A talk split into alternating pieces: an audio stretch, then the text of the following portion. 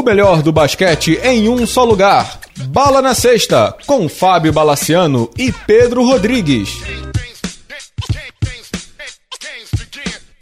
Amigos do Bala na Sexta, tudo bem? Voltamos para mais uma edição do podcast. Pedro Rodrigues, temos convidado, né? Temos convidado sim, Bala. Saudações, saudações, senhores. E vamos lá, né?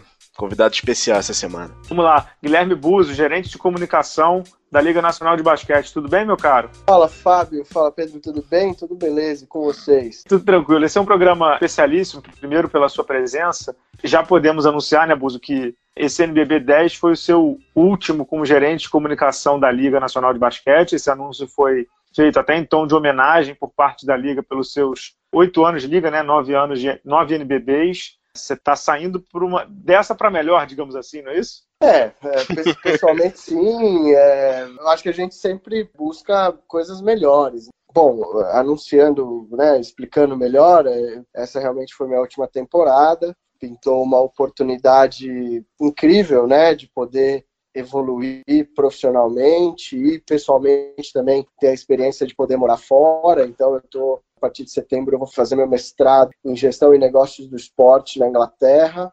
Mas, assim, é, é, é bem curiosa, curiosa essa sua pergunta, porque quando me falam assim, pô, mas que coragem, ou sei lá, algo do tipo, muda, né, mudar de país, eu falo, cara, mudar de país é mole, difícil é largar o NBB, cara.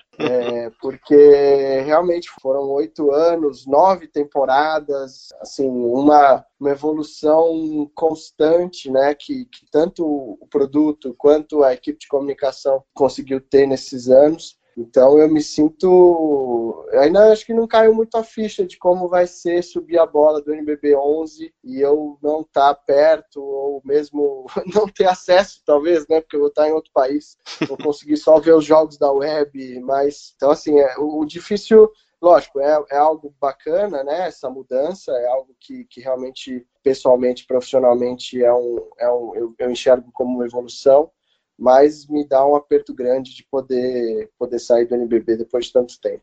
Turma que está ouvindo, até por uma questão de respeito e de próximos passos do NBB, a gente não vai tocar no assunto com o Guilherme, vai ser muito mais para fazer uma retrospectiva dessa décima temporada, que foi uma temporada bem impactante em termos de comunicação e de um apanhado geral mesmo.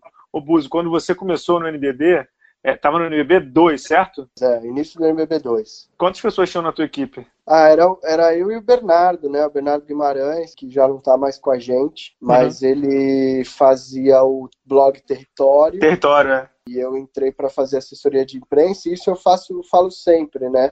Eu entrei na liga para fazer assessoria de imprensa e hoje a assessoria de imprensa é um ponto, faz parte de toda um, uma estratégia de comunicação, porque a, houve uma revolução da comunicação nesses últimos anos, né? De, as mídias sociais são hoje impactantes. A gente começou a produzir conteúdo mais do que distribuir conteúdo, né? Se eu posso dizer dessa forma para a imprensa, que é o que uma assessoria lá atrás somente podia fazer. É, e aí, pô, disso criou-se o, o, site, né? O site transformou não num site institucional, mas num portal. A gente começou a atacar todas as mídias sociais que apareciam fomos moldando essa equipe para hoje termos uma equipe de 10 pessoas, né, dedicadas e funcionários da liga e fora toda a estrutura de terceiros, né.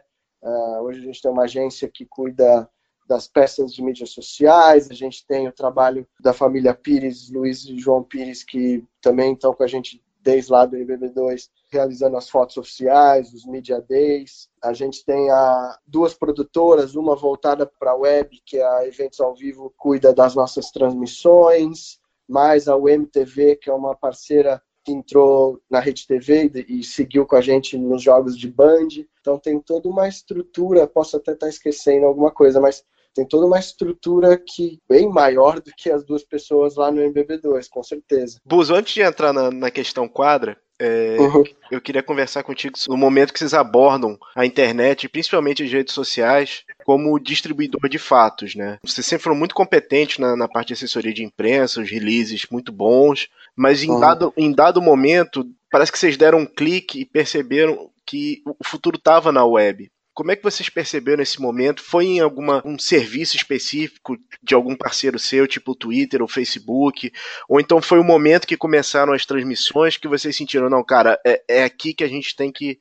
Esse é o nosso caminho. Foi temporada a temporada. Eu lembro que, assim, tratando de mídias sociais, a gente teve realmente um primeiro passo quando eu acho que até é muito louco, né? Quando a gente, o pessoal que vai ouvir esse podcast vai ter seus 14, 15 anos e não vai nem acreditar que não existia, né? Hum. Quando, lá em 2009 não existia Twitter, não, né? Não se tinha uma conta no Twitter empresarial, né? Uma, uhum. uma entidade não tinha uma conta no Twitter, um Facebook, o Instagram não existia, coisas do tipo. Então, a primeira vez foi quando o território, o Bernardo sempre foi muito avançado nessas questões de mídias sociais. Então ele já tinha o Twitter oficial do território e aí a gente começou a estudar como alavancar, né, como trazer mais novos fãs. E aí a gente transformou o território no, Twitter oficial do NBB. Foi ali que a gente começou mesmo. Ali eu digo que foi o nosso início nas mídias sociais.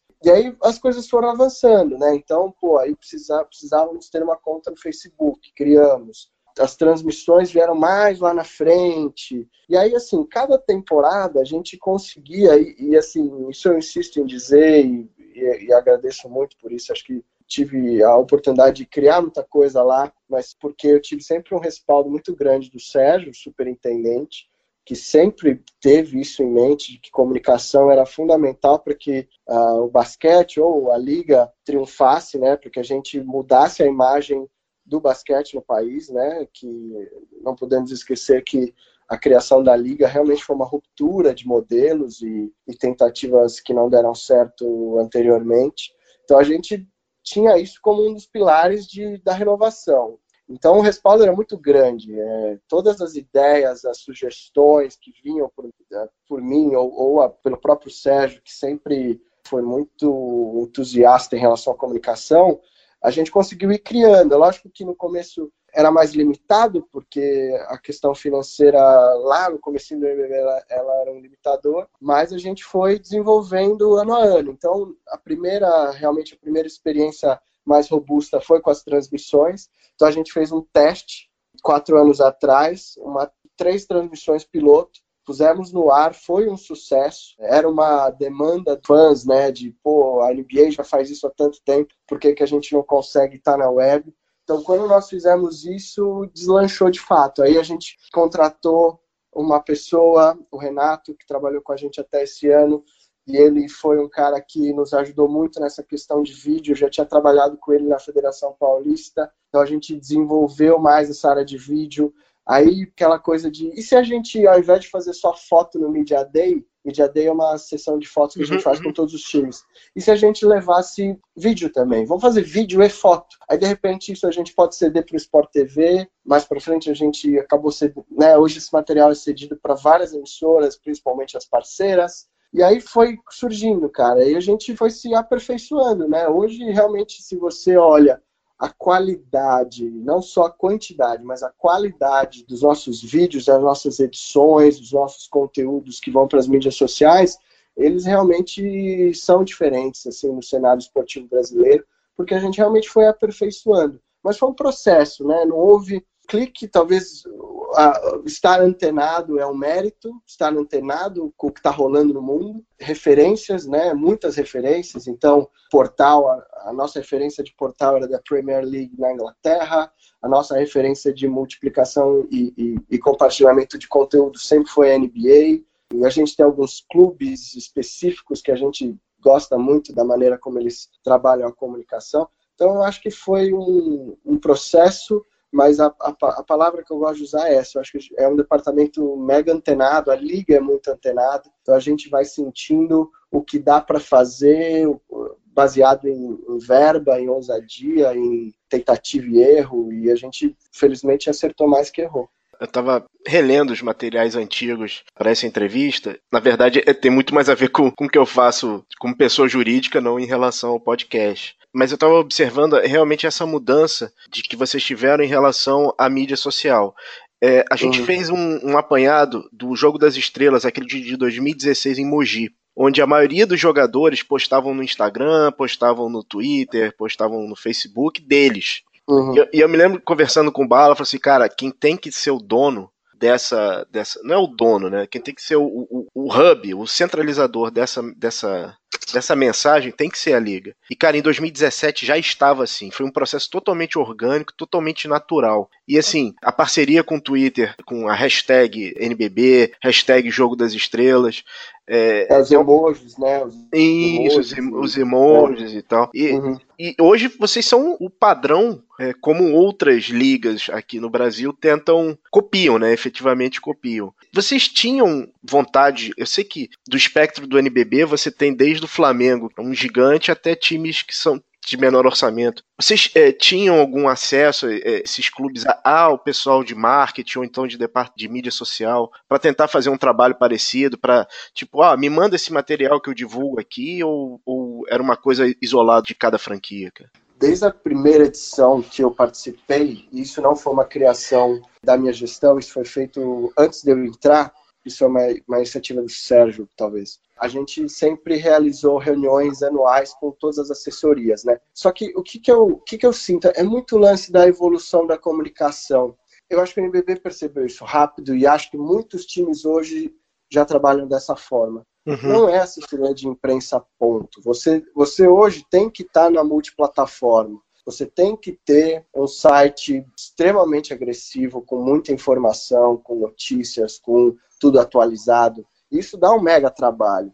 E às vezes a, a maioria dos times, eu vou falar do cenário NBB, mas posso é, abranger isso até para futebol. A maioria dos times contam com uma equipe mais limitada, que no dia de jogo, por exemplo, que é o seu prime time ali, onde você vai ter que gerar mais conteúdo, você está limitado. Você tem que fazer assessoria, então você tem que dar o suporte ali para a equipe, dar o suporte para a imprensa que está ali no, no gramado, fora do gramado e assim vai. Mas você tem que gerar seu próprio conteúdo. Então, assim, falta braço, de fato.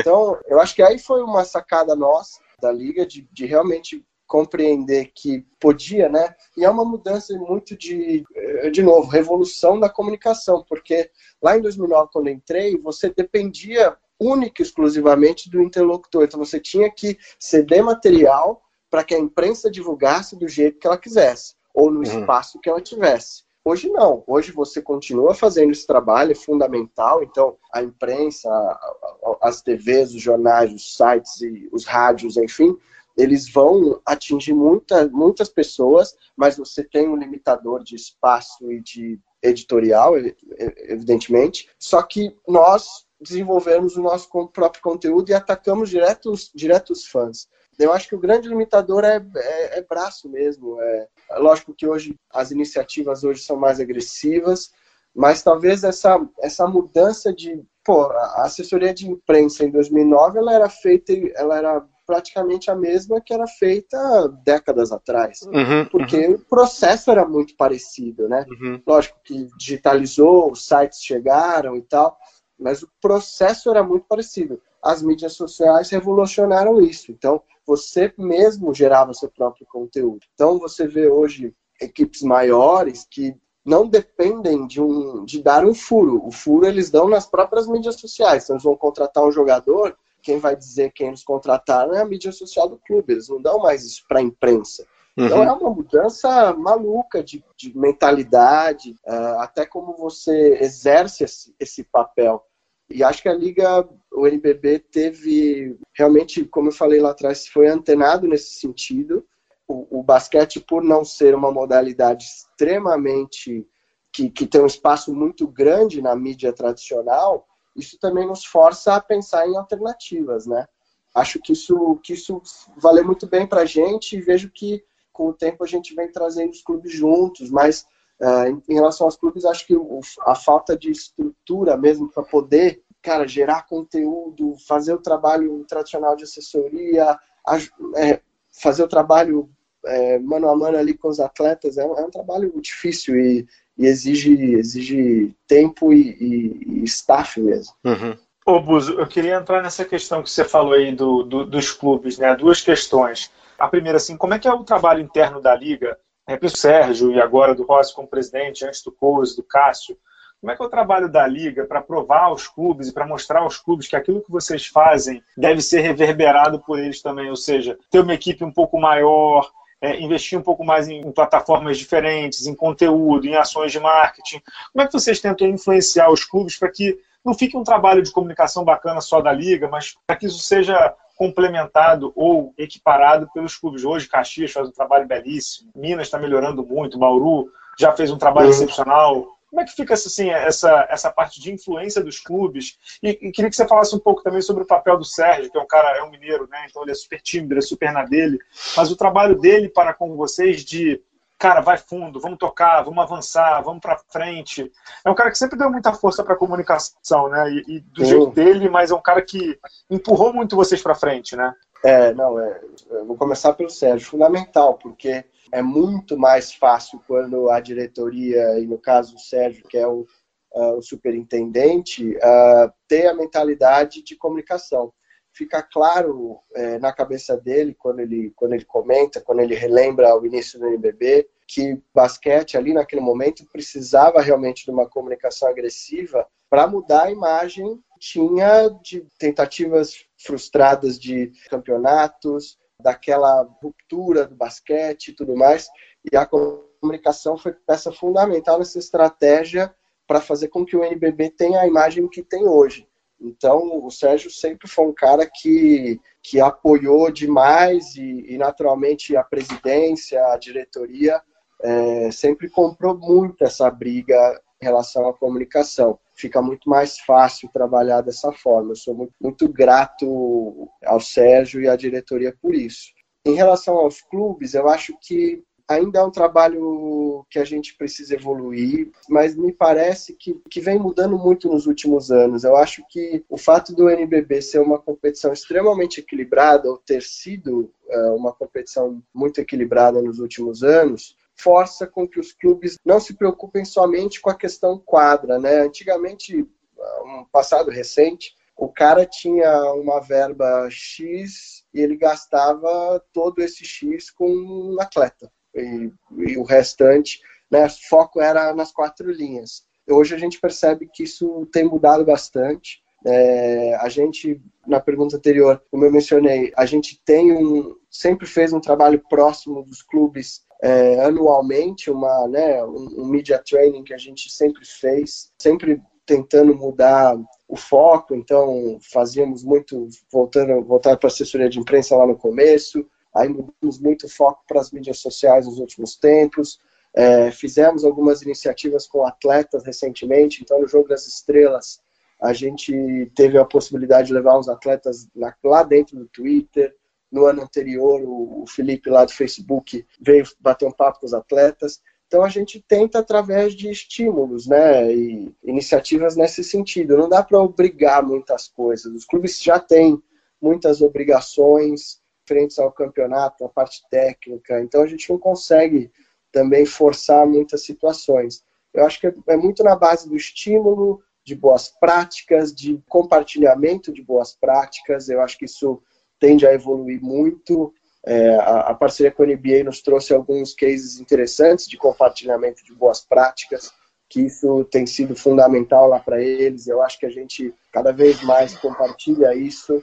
Tem sido dessa forma, viu, Fábio? É, não sei se eu respondi exatamente o que você me perguntou, mas. Respondeu, que... respondeu, claro. É. Deixa eu emendar aqui mais um, que acho que deu uma acalmada. Duas questões que eu queria abordar também, aproveitando, vou fazer duas de uma vez só. A primeira você falou muito sobre, a gente falou né, muito sobre clube, clube, clube. E uma coisa que eu vejo que ainda falta evoluir, não sei se você concorda comigo, é que assim, eu até escrevi essa semana no balanço do NBB 10, né? Como fazer também com que o atleta se entenda como marca, né? Eu acho muito, muito inadmissível que hoje ainda tenham atletas que tenham Instagrams fechados. Então, eu vou até citar um exemplo, se não tem problema falar, porque é um cara que é muito próximo. É o Paulinho Boracini, no dia da jogada dele lá, a jogada mais famosa do mundo, né, desse ano, não sei o que, o Game, Game Winner, no dia seguinte ele tinha o Instagram dele fechado. Então, uhum. ele estava mais na mídia do que o LeBron James, mas o mundo não ia conhecer o Paulinho Boracini até. E aí eu falei com ele pelo telefone, eu falei assim: você é maluco? Ele é o pessoal da liga, acabou de me ligar, me mandou abrir o, o Instagram. Eu falei, cara, não mandou, não.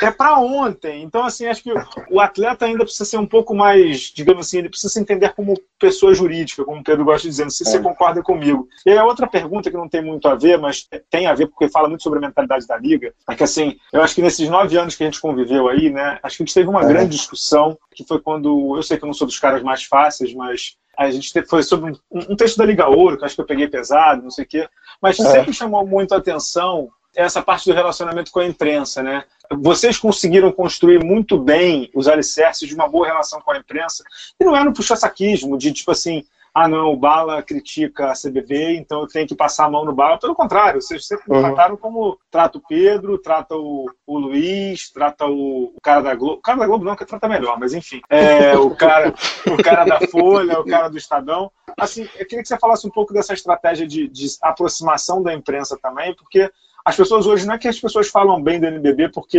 a gente é acarinhado. As pessoas falam bem do NBB hoje porque a gente conhece muito bem o produto. Então, uhum. é, essa parte de. Vocês sempre deram muitas armas no sentido de. Vocês deram muito tijolinho para a gente construir a casa, entendeu? Uhum. falar sobre isso também.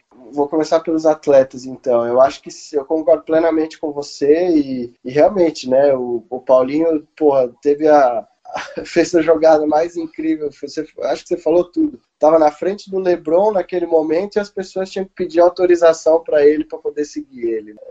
É, eu acho que eu acho que ainda é um processo, mas, mas entra muito. Eu acho que entra muito no, no, no caso dessa revolução da comunicação, porque até o, o Paulinho talvez seja um, seja um exemplo, mas tem jogadores que são um pouco, um pouco mais, mais velhos que o Paulinho que viveram uma carreira inteira sem ter essa preocupação e de repente eles tinham que estar nas mídias sociais, eles tinham que responder, eles tinham que muda muito a mentalidade, muda muito os processos. Eu fico imaginando o cara que saía do jogo, ia para casa e simplesmente ia para casa e dormia, e agora ele sai do jogo, ele tem que responder fãs, ele tem que uh, postar uma foto do jogo, ele tem que agradecer o apoio da torcida. Então, assim, mudou muito nesses últimos tempos e talvez a gente esteja um pouco atrás nesse sentido, né? Você vê fenômenos do esporte mundial, como eles lidam bem com isso e conquistam mais fãs. Eu acho que a gente, eu acho que é um próximo passo da liga aí, eu acho que é realmente se aproximar.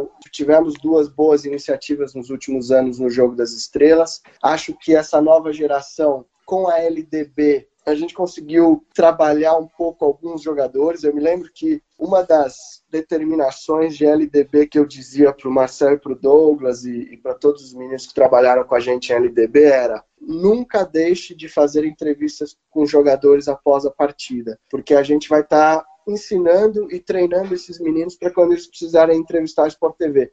Então a gente tinha ali ninguém assistindo o jogo, Fábio, né, já, já vimos alguns jogos juntos de LDB que não tinha ninguém, porque era um jogo duas Ninguém é foda, tá vendo, Pedro? Tá, tá, vendo, Pedro, como é que a gente é tratado? Ninguém é foda. Quando não, era criança, eu ia todos, tá vendo? Opa, eu digo assim, é, entenda o meu ninguém, por favor.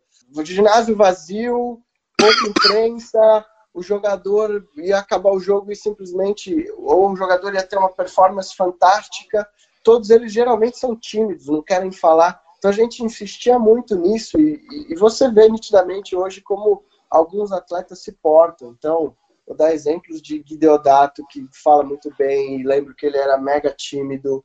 É, me lembro de Lucas Mariano, novinho no Jogo das Estrelas em Franca. Então, foi uma geração também que a gente conseguiu estar bem próximo graças à LDB. É, isso ajudou bem também. E eles também são mais, mais novos e também entendem melhor esse lance de mídias sociais. Eu acho que a, a geração que, que vem agora, eu acho que ela vai vir um pouco mais preparada para isso, porque ela não teve que passar por essa mudança tão drástica. Eu não sei, cara, eu, eu acho que a gente trabalhou muito bem o produto para ele estar tá bem completo para que a imprensa pudesse cobrir. Então a gente teve uma preocupação muito grande na mudança do portal, de transformar um site institucional num portal. Então, todas as informações elas estão lá. Então, você tem é, tempo real, estatística, página individual de atleta, página individual de time. A gente cobre 100% de todos os eventos do NBB. Então, assim, no mínimo um relato do jogo você vai ter lá. Então isso eu acho que foi uma iniciativa, fotos, né? Então o cara precisa de foto, o cara precisa de vídeo. Hoje a gente consegue oferecer tudo isso. Isso nos facilitou muito para que quando a imprensa entrasse em contato com a gente, a gente já tivesse tudo na mão. Porque eu sei que é muito complicado para a imprensa precisar de coisa e não ter. Eu, eu recebo muito esse feedback de outras de outros veículos que cobrem outras modalidades. Então a gente nesse sentido já dá um passo muito grande num bom relacionamento com a imprensa. E nesse sentido, assim, eu que tive à frente desse departamento nesses oito anos, eu não me sinto um cara mega fantástico em relacionamento com a imprensa. Eu fui evoluindo com o tempo de fazer um papo mais periódico com alguns veículos, né? Mesmo com você, Fábio. Então as coisas foram evoluindo e eu no ano, no ano passado senti que como a gente foi muito rumou muito para o lado de produção de conteúdo, eu achei que a gente deixou a assessoria de imprensa um pouco de lado e foi por isso até que o Caio veio, né? O Caio era uma referência nossa entre os clubes, o Caio Casagrande de Bauru e o Caio veio para dar criar esse, esse vínculo um pouco maior com a imprensa. Então eu fico extremamente feliz de saber que nesses oito anos a gente fez um bom trabalho de relacionamento com a imprensa. Mas eu, eu digo que muito graças a essa maneira completa de oferecer um bom trabalho para a imprensa poder falar de NBB, sabe? Mais do que um relacionamento mano a mano ou essa área mais de PR que o americano gosta de fazer que eu acho que a gente falhou muito, sinceramente, nesses anos. Bozo, eu queria voltar um pouquinho no NBB na web. Você comentou, uhum. mesmo na, na, Liga de Desenvolvimento, você põe os, os jogadores para entrevistas, não sei o quê. Ah, não tem ninguém assistindo? Tem. É, hoje você tem. O NBB na web hoje é a plataforma do basquete nacional. Como é que foi a ideia? Foi num momento que vocês viram assim, cara, a TV aberta não, não comprou a ideia, ou então vai, foi uma coisa de guerrilha. Não, vamos a gente fazer e vamos ver o que, que vai acontecer. Só emendando ao último. E vocês imaginavam que chegasse ao nível que chegou esse ano. Esse ano vocês transmitiram é, esportes, vocês fizeram abertura, abertura, e fechamento do, da final do NBB. É, é, vocês, vocês tinham uma ideia que ia chegar nesse ponto, cara? Eu acho que muitas coisas que a gente foi fazendo nesses anos era tudo sabendo que era um caminho sem volta. Meu, fizemos agora a, a própria experiência. Nós fizemos quatro anos atrás três jogos testes, três jogos piloto da, de, ao vivo, na web, perdão, mas com a ideia de pôr no ar e dar esse gostinho, sentir esse feedback e saber que, meu, fizemos, agora não tem mais volta. Então a gente saiu de 3 para 40, 3 para 40. No, na temporada seguinte a gente já fez 40. E nos últimos anos a média de NBB tem sido essa, mas se você juntar LDB, Liga Ouro, que esse ano pela primeira vez a gente não transmitiu a final, ela foi para a ESPN, dava mais ou menos uns 60, 65 eventos streaming por ano. Então, foi uma tentativa de criar, uma demanda absurda dos fãs. Naquela época, a gente só estava no Sport TV, um número alto de jogos, né? 60 jogos que a gente tinha no Sport TV, mas realmente perdia, perdia-se muitos jogos, né? É, 60 jogos de 260, mais ou menos, que a gente tem numa temporada, são 200 jogos que não tinha nenhuma transmissão. E hoje, quando a gente olha a quantidade de transmissões que a gente tem por ano, a gente tem 110. Então ainda faltam 150, 110 jogos, 140 jogos, sei lá. Ainda tem uma quantidade muito grande de jogos que a gente tem o interesse e gostaria muito de pôr no ar. E acho que é realmente o que a Liga vai atrás agora. Eles querem ter a possibilidade de, de colocar 100% dos jogos no ar, porque existe essa demanda, o fã quer. Eu, eu, me lembro esse ano que a gente teve jogo, sei lá, eram 4, 5 jogos por semana, e teve uma semana específica que teve um jogo fora da, da nossa grade ali tradicional. Um jogo bom, se não me engano, era Paulistano e Franca. Meu, a gente apanhou loucamente nas mídias sociais porque a gente não pôs esse jogo no ar. E é, é isso aí, cara. Foi o jogo o de segunda fã... de carnaval. Exatamente, era um jogo. Era o jogo pra vocês fazerem, né, Boas? Pois é, mas, mas, mas você vê, coisa louca, né? Bacana. O nosso fã tá, tá mal acostumado, né? Ele, ou melhor, tá bem acostumado, porque ele sabe que a, a liga vai transmitir, jogo bom vai pro ar. Isso é ótimo, né? Isso é ótimo, mas é, é assim, é, é muito complexo o nosso mapa de transmissões e a logística das equipes de transmissões e as grades e, os, e hoje muita coisa envolvendo contrato. Não é uma coisa simplesmente, ah, vamos pôr no ar e vamos ver o que faz. Então, orçamento e tudo isso em, em jogo, né? Mas é, isso é ótimo, cara, isso é ótimo. Isso nos força a ser sempre melhores. E realmente, esses 10 anos, a, a Liga foi, foi se moldando nesse modelo mesmo, de realmente inovar e fazer coisa nova toda hora. E a comunicação não foi diferente. Ô, Buzo, aproveitando você falou dessa questão das transmissões aí, como é que foi chegar para a liga e chegar para os clubes e falar assim, então, a gente já está, talvez seja um termo forte, né? Mas Sim. assim, a gente está abrindo um pouco de, da mão de televisão e nós vamos transmitir na web. E nós vamos investir, é, acho que o maior esforço de comunicação de vocês até pelo que, que tem de, de gente envolvida, né? É uhum. É sempre um narrador, um comentarista, a Giovana, uhum. o Renato, o câmera, o operador de áudio, uhum. enfim, deve ter brincando por jogo umas 10 pessoas envolvidas, é, é fora quem fica é. na retaguarda, né? Como é que foi esse, esse, É, mais ou menos assim, mais ou menos isso, né?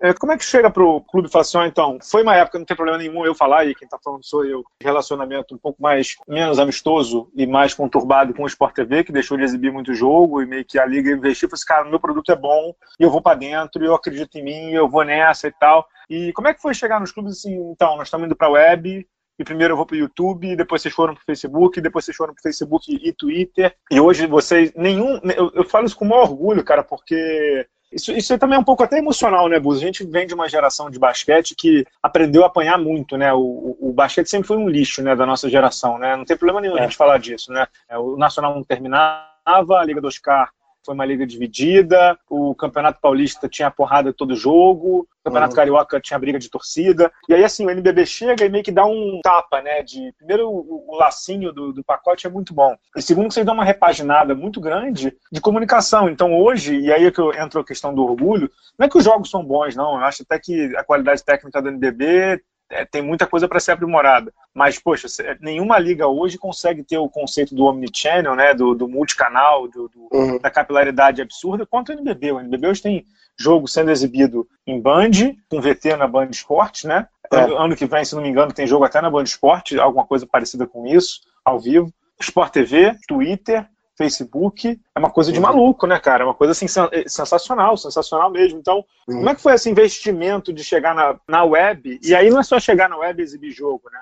É vocês terem uma aproximação maior com, com os tais influenciadores, é vocês criarem o, uma parceria com o canal Chua, esse tipo uhum. de coisa toda, mas não é, só, não é só transmitir o jogo, né? Tem um envolvimento grande da brincadeira, né? É, mas eu não, eu não acho que em nenhum momento a gente perdeu jogos na TV. Eu acho que a gente só agregou, viu, Fábio? Hoje a ah, conta... não, é... Desculpa, deixa eu interromper, porque teve uma, teve uma, não vou lembrar qual, talvez acho que temporada do NBB 7 ou 8, que o hum. número de jogos no Sport TV diminuiu assim assustadoramente. Era ah, papo sim. de tipo. E aí foi. Não sei se foi 2015 ou não, mas foi. E aí foi o sim, momento sim. que vocês deram uma tacada de ter mais jogos na web, meio que compensando a queda do Sport TV, entendeu? Não, não sei se foi coincidência ou não.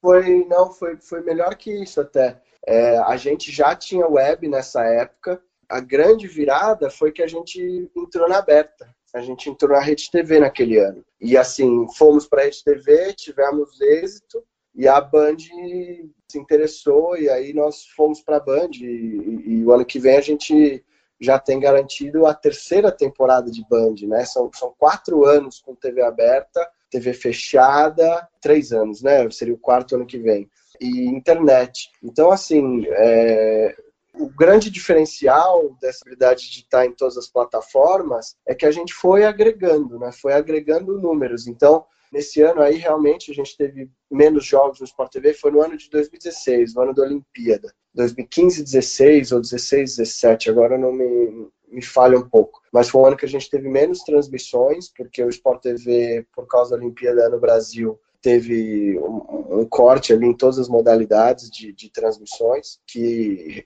nos últimos anos retomou. Então a gente teve números menores, só que entrou a, a TV aberta e realmente a gente investiu bem em, em, internet, né? Então a gente passou a continuar a ter jogos na internet e, e assim, quando eu, são alguns projetos que eu realmente tenho muito orgulho, assim, por trabalhar com isso, por ser fã de basquete, mas eu, o projeto NBB na web, ele é, ele é muito bonitinho, sabe? Ele é, ele é muito redondo, ele, ela não perde, lógico, talvez em estrutura, né? A gente não trabalha com tantas câmeras, mas sinceramente, eu acho que a gente não perde para nenhuma transmissão de basquete brasileiro em outros canais, assim, ou até europeu.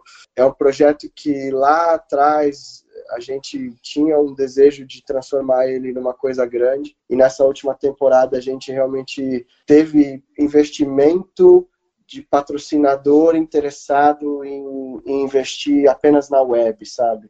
Então virou uma plataforma para entrada de recurso dentro da liga, sabe? Você não depende somente hoje. Na verdade, a web também, mas outros produtos nossos de vídeo e de entrega em mídias sociais. Então a relevância e a qualidade desse material fazem com que empresas se interessem em apostar não só no NBB, mas na, no conteúdo, né? A gente hoje vende conteúdo. Fizemos uma série de iniciativas lindas esse ano, ano passado, com, com a Bianca, com a Sky. Você brincou aí, né, de, de transmitir esportes, mas foi uma aposta da Sky em, oh, vamos, esporte está rolando, se eu te colocasse a molecada para jogar videogame de, de NBA uh, ah, no Ibirapuera, vamos fazer então, é muita, são, são muitos projetinhos que são legais, só que são bem executados, né? Isso que o meu orgulho maior desses anos todos são realmente ver que os fãs hoje enxergam o NBB muito diferente do que eles enxergavam lá no início, enxergam o basquete brasileiro muito diferente. A mídia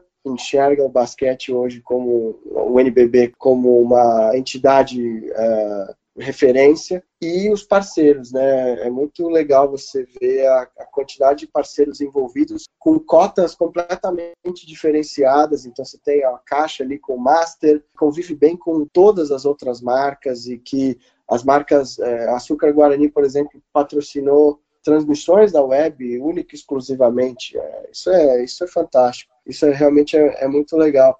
E os clubes sempre viram a internet e, as transmissões com com bons olhos e, e, acho também porque não tinha muito o que dizer, a, a transmissão estava sempre muito redonda, sempre com boa qualidade, tivemos algumas falhas técnicas nesses últimos anos de banda de internet e tal, mas é, nada que, que abalasse a, a qualidade do projeto, sabe? A gente está falando muito em que chama de big picture, o grande cenário. Eu queria pegar uma situação específica. Não sei se foi uma boa experiência, mas eu queria ouvir o teu lado. Como é que foi quando tocou a, a sirene, zerou o cronômetro naquele jogo Vasco e, e, Flamengo lá em Manaus, que aconteceu de tudo antes do jogo, cara. Que ia ter jogo no Rio, não teve. Aí vocês conseguiram conseguiram levar o jogo lá para Manaus. Aí teve evento com o Flamengo, tava correndo tudo bem. Chega no dia do jogo, cai uma tempestade sem tamanho. Aí, o repórter vai logo, mete logo o microfone na tua cara. E aí, vai ter o jogo ou não vai? Você, é, pois é, falando aqui com as autoridades. Como é que foi quando zerou o cronômetro? Falou, ah, beleza, foi.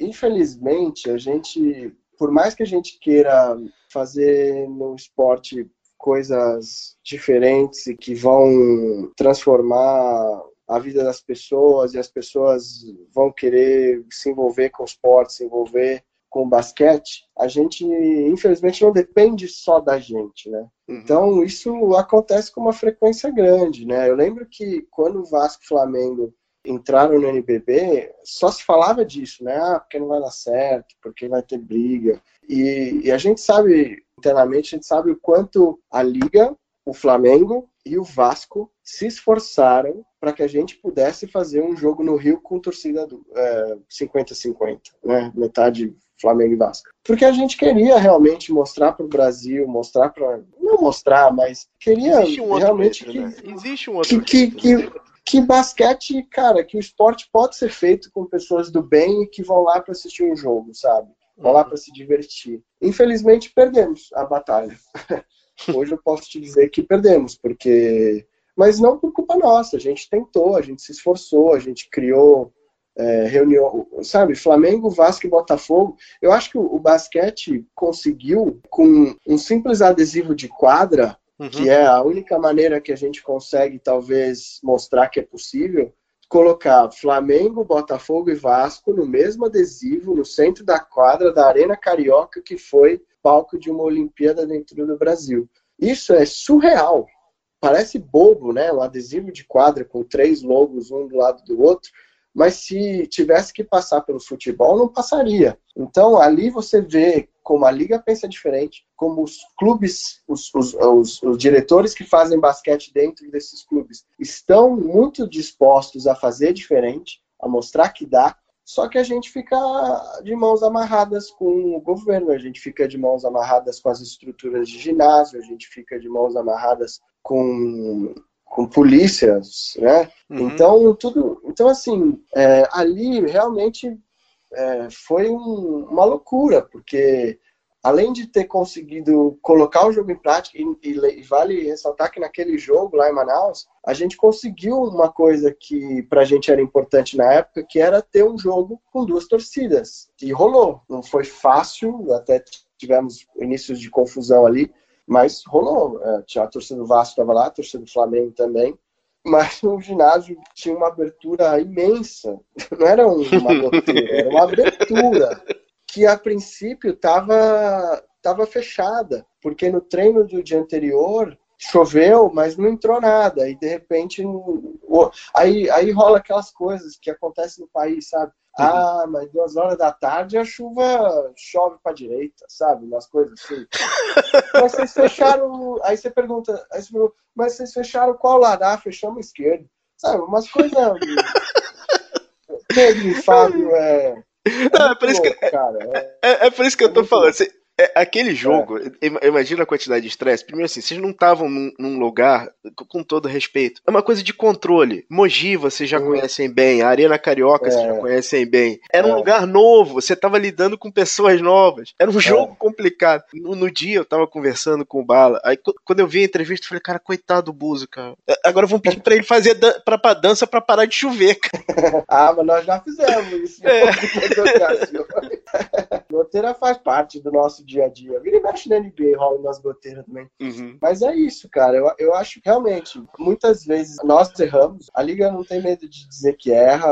Eu acho que a gente já, já assumiu muito erro aí porque muitas vezes a gente deixa passar situações que que poderiam ter sido contornadas. Eu acho que a gente tem que também assumir culpas, uhum. mas, mas a gente realmente fica muito refém de, de situações que frustram demais para quem quer fazer bonito, quer fazer um negócio legal, bem feito. É, e acho que esse case Flamengo e Vasco realmente foi. Houve, cara, e, e na época é, o Maracanãzinho era a melhor solução, porque ia permitir uh, o acesso dos dois times e tal. Uhum. Mas o Maracanãzinho na época era de ninguém. Não existia um dono do Maracanãzinho. Então a gente não conseguiu nem vistoriar, fazer vistoria, porque ninguém abria o cadeado, sabe? Era uma coisa maluca, Real, né, cara. É. E aí fomos para Manaus, porque era a un... não a única opção, porque poderia ser outra cidade, mas no Rio de Janeiro aquele jogo não ia acontecer. Tanto que um dos jogos teve que ser de torcida sem torcida, lembra? Uhum, Antes foi de Manaus? Sem, sem torcida, exatamente. É, foi até comando do Vasco, se não me engano. Foi o jogo da é, HSBC antes de Manaus foi sem torcida, porque dias antes do jogo acontecer, a polícia do Rio de Janeiro disse que não tinha efetivo para aquele dia, sendo que eles sabiam daquele jogo há muito tempo. E aí a gente, como liga, falou: meu, nós não vamos arcar as consequências aqui com um time com um elenco de 15 pessoas e um time da casa com 16 mil pessoas na HSBC. Então, infelizmente, vão ter que fazer sem torcida a liga tomou essa decisão porque é, eu acho que era Flamengo, o mando era do Flamengo, se não me engano. Porque senão ia ser um jogo com torcida do Flamengo, um jogo mega esperado pela, pela torcida. Então, assim, com certeza ia ter, não sei se lotaria, casa cheia, mas pelo menos umas 5 mil pessoas ia ter ali. 5 mil contra 15, e bem ou mal ali você tem que se preocupar com isso. E a polícia não ia estar tá lá. Então não daria para a gente assumir com segurança particular, o que seja. Imagina sei lá, é, você tem que pensar nisso. É, então assim, foi, foi, foi uma sequência de frustrações, sabe? Porque a liga, a liga e os clubes tentaram se preparar para fazer boas festas ali, uhum. mas não deu, mas não deu. We know game, we know game. Vista-se com atitude dentro e fora da quadra. Mr. Baller é a marca com o DNA do basquete.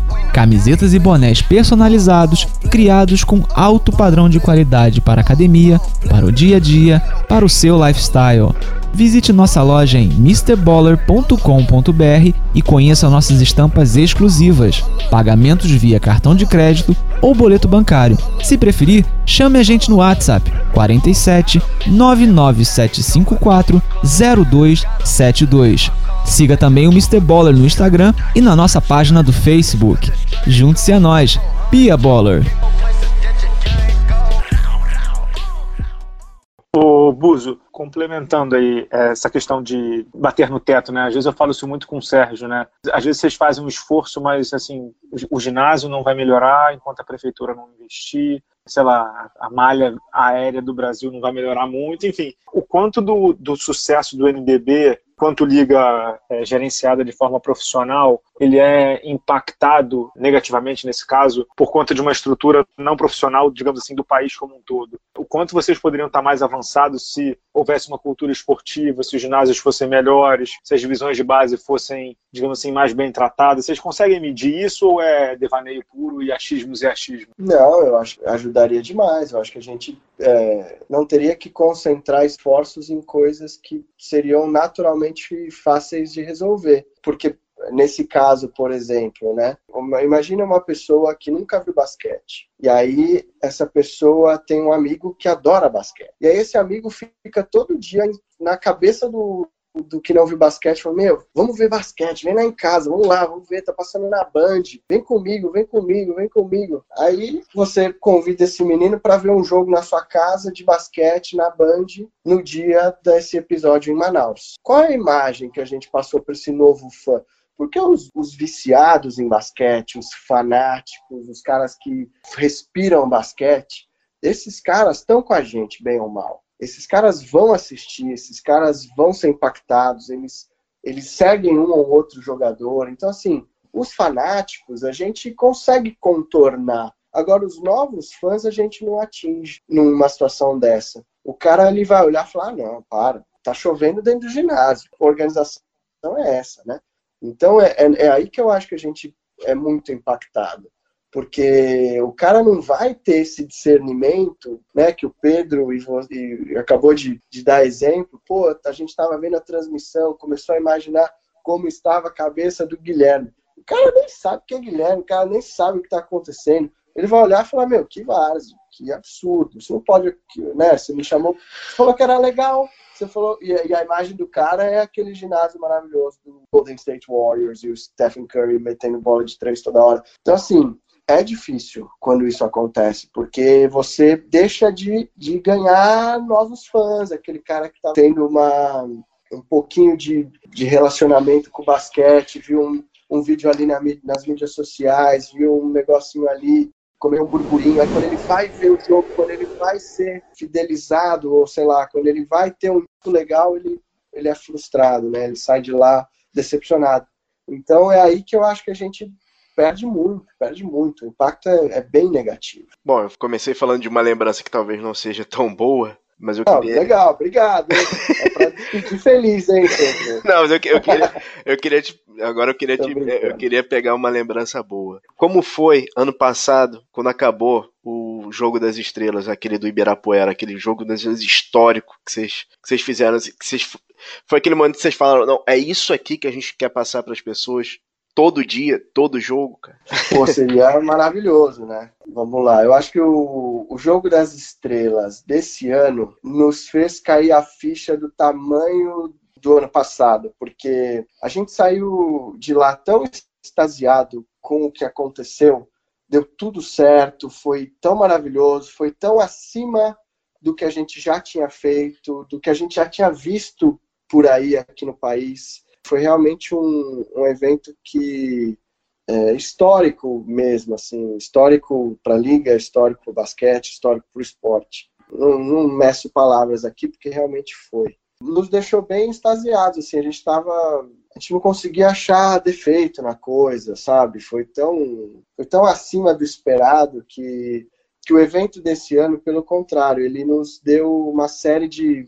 A gente apontou uma série de coisas que precisam evoluir. E acho que, que o ano que vem vai ter um modelo bem diferente, porque. Não bem diferente, mas a gente vai mudar muita coisa. Porque realmente é um evento muito grande, muito longo, Ibirapuera tem suas limitações, é, alguns torneios, alguns eventos já não, não atraem tanto, mas o, o, ano passado realmente foi um marco.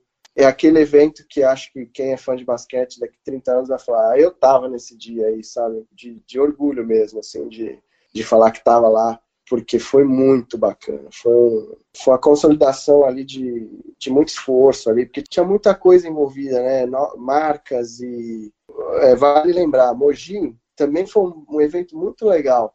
Só que em Mogi, um ano antes, os, os nossos grandes patrocinadores que estão aí com a gente há, há, três temporadas, eles tinham acabado de entrar. Então a Sky tinha acabado de entrar, a, a, a Caixa tinha acabado de entrar. Então foi tudo meio, meio de última hora, as coisas foram acontecendo. Em São Paulo, no Ibirapuera, o evento ele já tinha todo um planejamento, a gente já envolveu as marcas desde o princípio.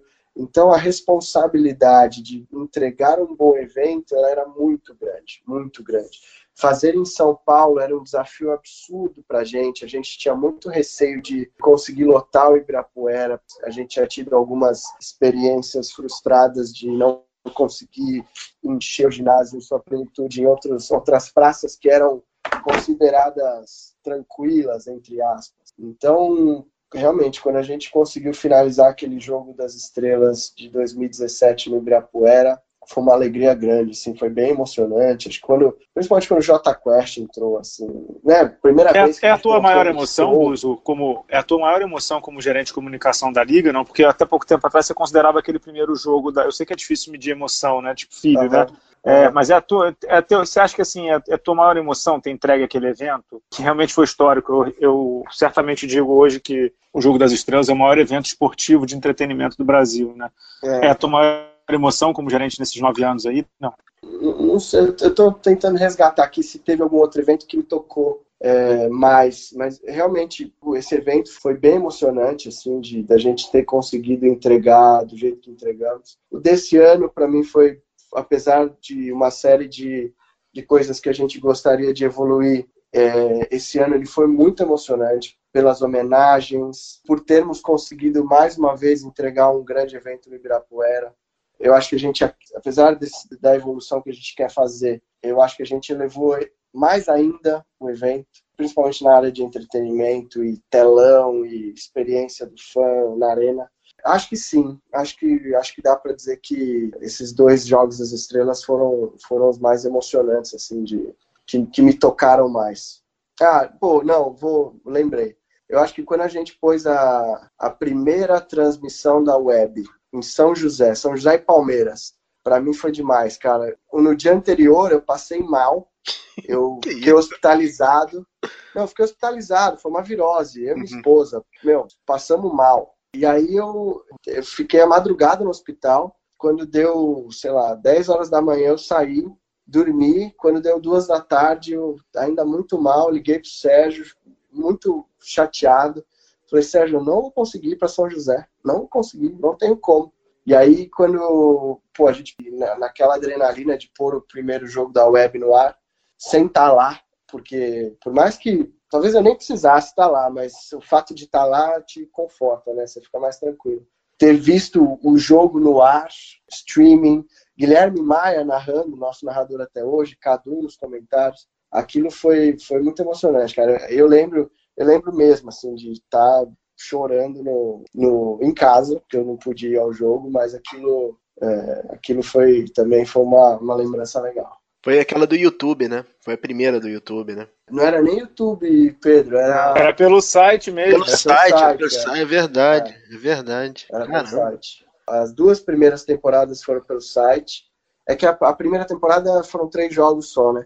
Então, as duas primeiras temporadas pelo site, YouTube, Facebook e agora na quinta temporada Facebook e Twitter. É, Buz, assim, é, eu sei que você está partindo para um novo capítulo, mas é sempre bom você dar uma retrospectiva, pensar, né, o que, que você fez e o que que, que, que você deixa de legado, né, cara? O que, que, que você acha que você está deixando para esse grupo aí que, que tá que vai assumir, eventualmente assumir a, a tua posição, cara? não sei, eu, eu, eu gostaria de, de ter, de poder ver um, a próxima temporada no ar, fim lá na final e olhar e falar caramba, isso ficou de legado. Mas eu acho que eu gostaria de, de ver assim a, a liga continuar inovando, tentando trazer coisas diferentes, conteúdos diferentes, tentando continuar tendo qualidade de conteúdo para que as emissoras ponham nosso conteúdo no ar, para que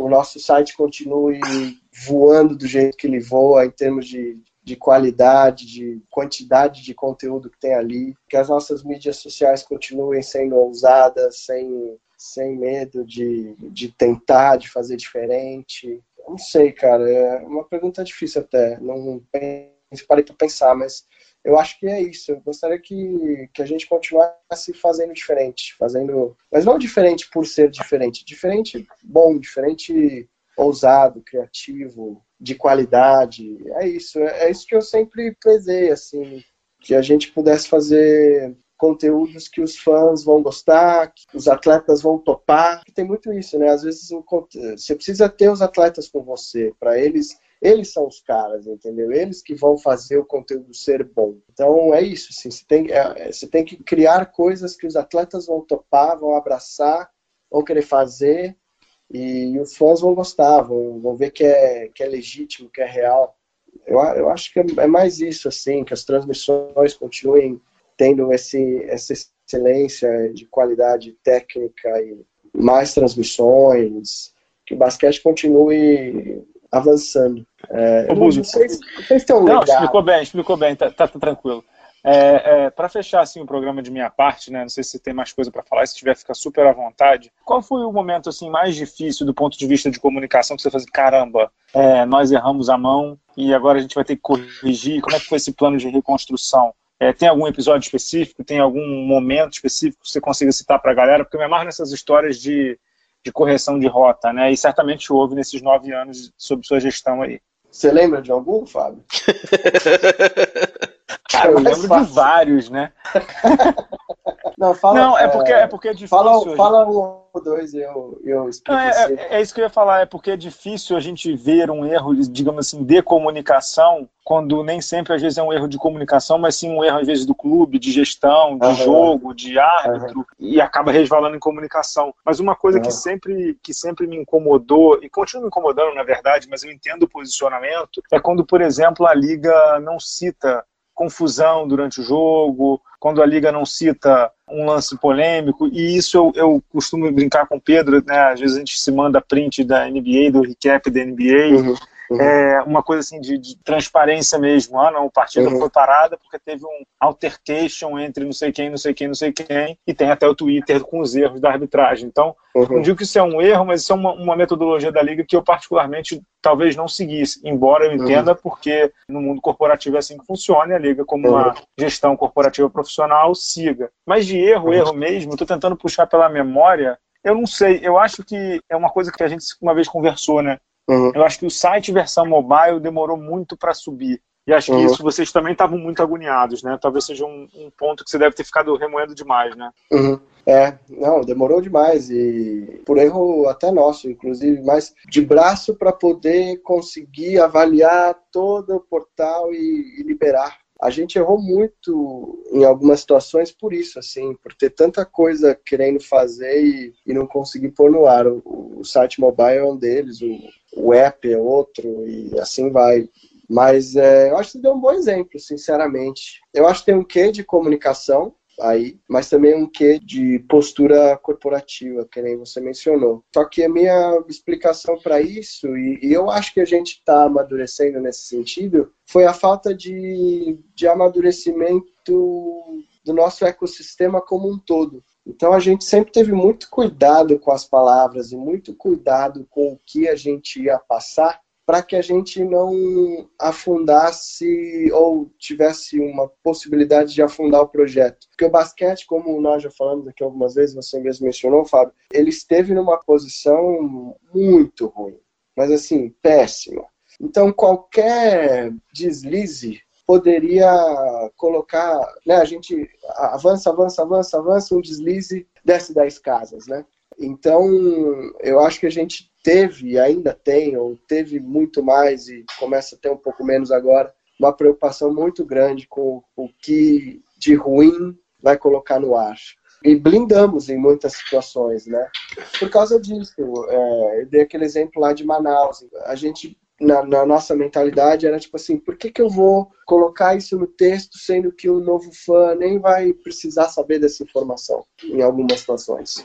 Em outras, talvez a gente tenha errado mesmo. Alguma coisa tem que mencionar, não dá para ignorar esse fato. Mas eu acho que a nossa preocupação sempre foi essa. É a imagem que a gente vai passar, e se a gente insistir em passar a imagem ruim, o quanto isso vai nos prejudicar lá na frente a preocupação sempre foi essa. É, o basquete precisava ali de uma mudança, precisava mostrar que era uma, uma postura nova e, e sinceramente acho que foi, foi importante a gente ter tido algumas posturas como essa lá atrás para poder para não ter que ter esse, essas lombadas e esses esses desvios porque a imprensa o fã é bem isso, o cara fala, ah, ó o basquete aí de novo, já tem briga. Ah, ó o basquete aí com o goteira, ó o basquete. É, a imagem era tão ruim que se a gente nos desse munição ou desse pedra para essa galera, meu, ia chover pedra no nosso telhado de vidro, entendeu?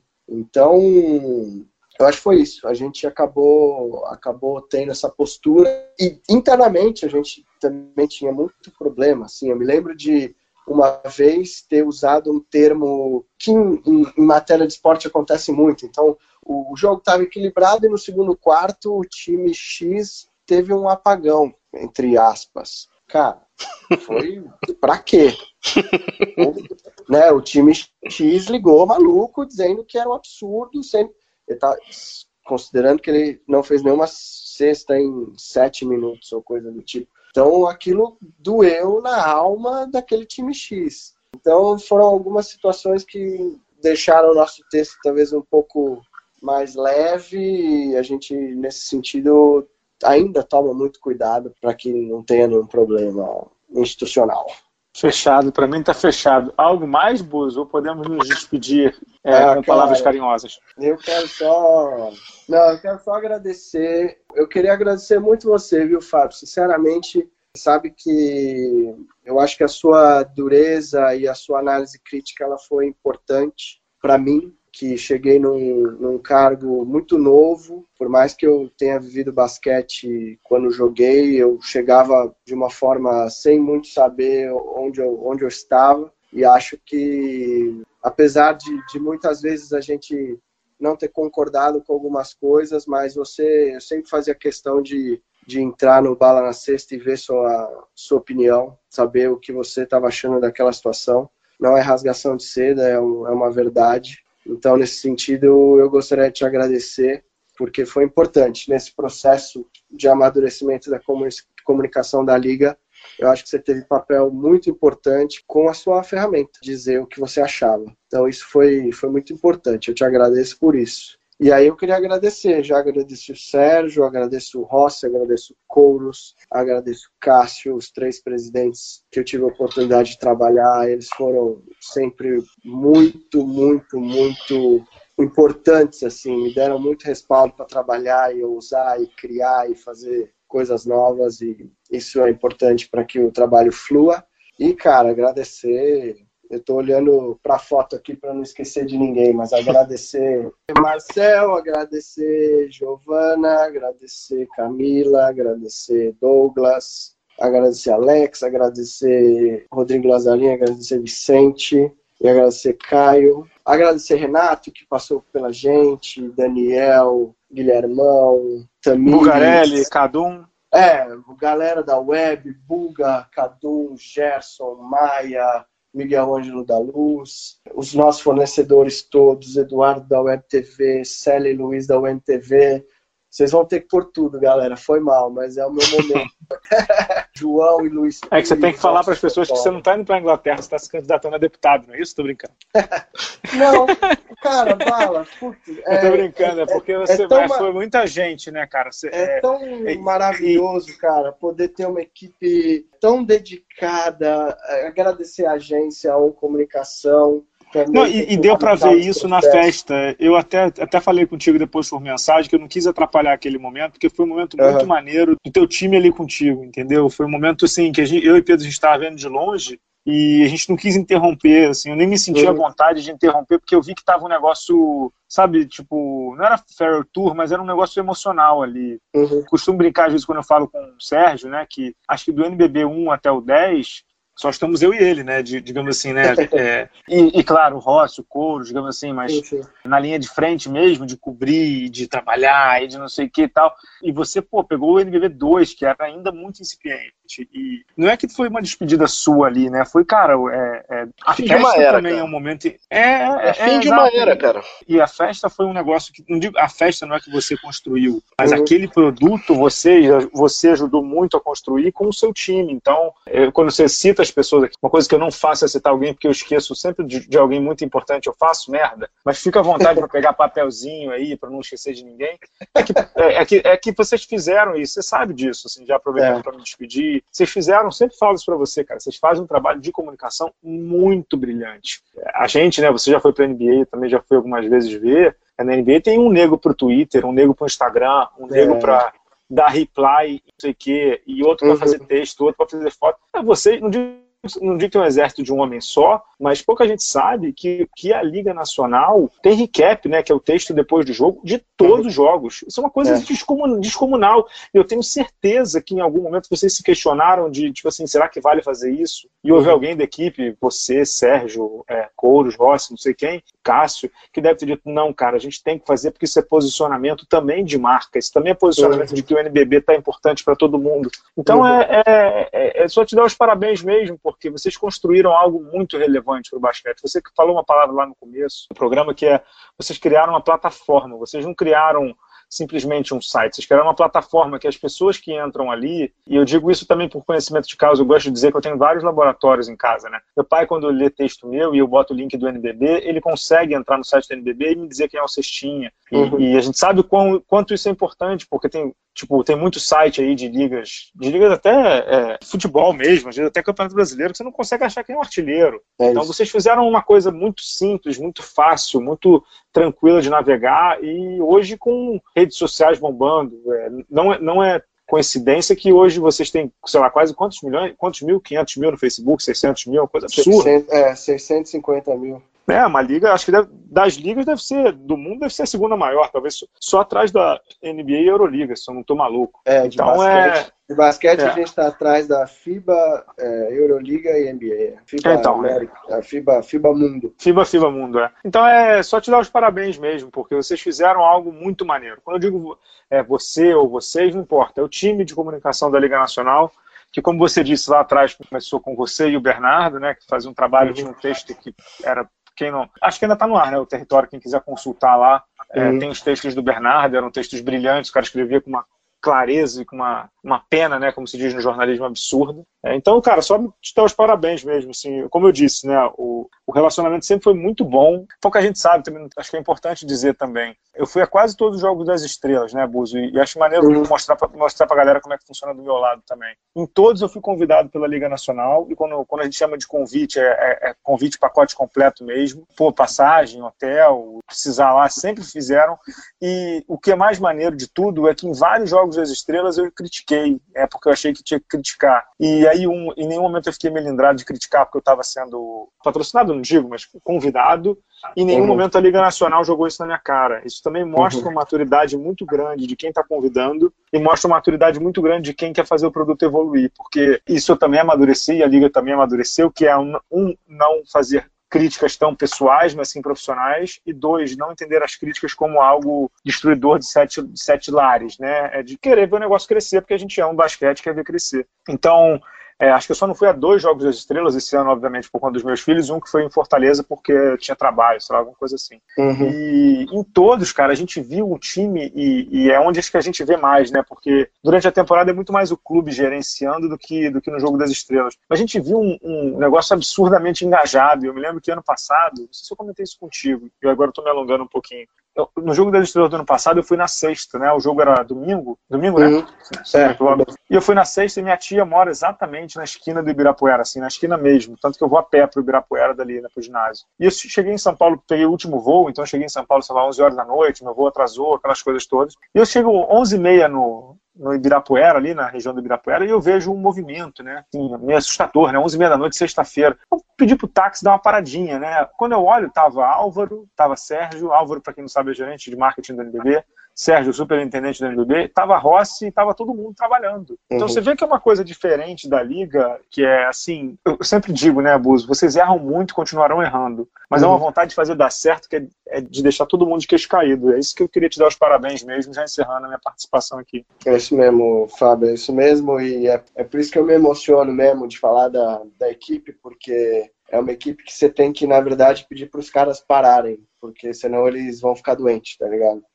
Fisicamente, emocionalmente, mas os caras querem entregar, eles querem fazer mais. E eu vou ter uma saudade absurda das pessoas. São pessoas extremamente dedicadas que fazem aquilo pela modalidade mesmo. Não fazem aquilo porque é um trabalho, eles fazem aquilo porque eles são fãs, eles são querem ver o basquete melhor, eles querem ver o basquete brasileiro voar. E isso é difícil de encontrar. Foi um orgulho absurdo trabalhar do lado dessas pessoas e é o que vai me, vai me, com certeza vai, eu vou ter mais falta. Do trabalho nem tanto, porque como você falou, né, 11 e meia da noite, às vezes a gente tá no batente, isso eu vou, eu vou descansar um pouquinho, brincadeira, mas, mas as pessoas com certeza, da minha equipe, a equipe que foi formada, você mencionou o Bernardo, é uma pessoa que também foi incrível, ajudou demais nesse processo todo, uma pessoa fantástica que eu tive a oportunidade de, de conviver por, por mais de, de cinco anos. E é isso, cara, é isso. Obrigado pelas palavras,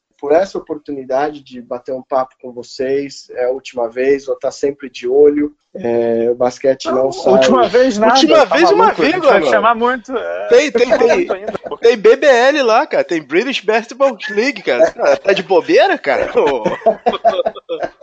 Não, legal, legal. É isso aí, cara. Basquete não sai, né? Eu tive a oportunidade de ler o meu poema na frente das pessoas na festa.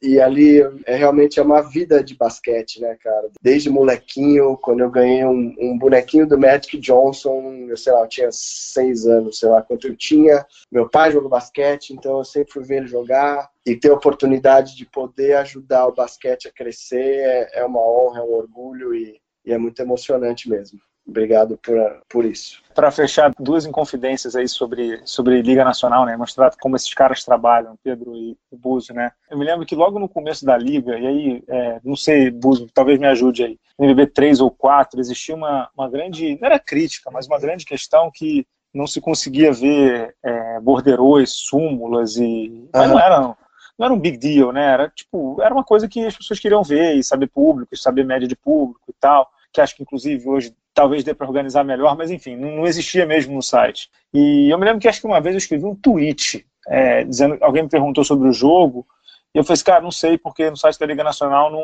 não aparece, não tem essa informação, mas foi super, sabe, tipo, não tem essa informação. Não foi uma crítica, não foi nada. Uhum. E aí eu me lembro que, sei lá, eu não me lembro quantos meses passaram, três meses, seis meses, o Sérgio me liga, Domenech, e fala assim, ô Bala, tudo bem? Você escreveu um tweet no dia tal, tal, tal, tal, tal, e a gente já estava trabalhando nisso. Agora todas as súmulas estão no site da Liga Nacional desde o NBB 1. Você quer passar a receber quando terminar todos os jogos? Não. Eu falei assim, esse cara tá maluco.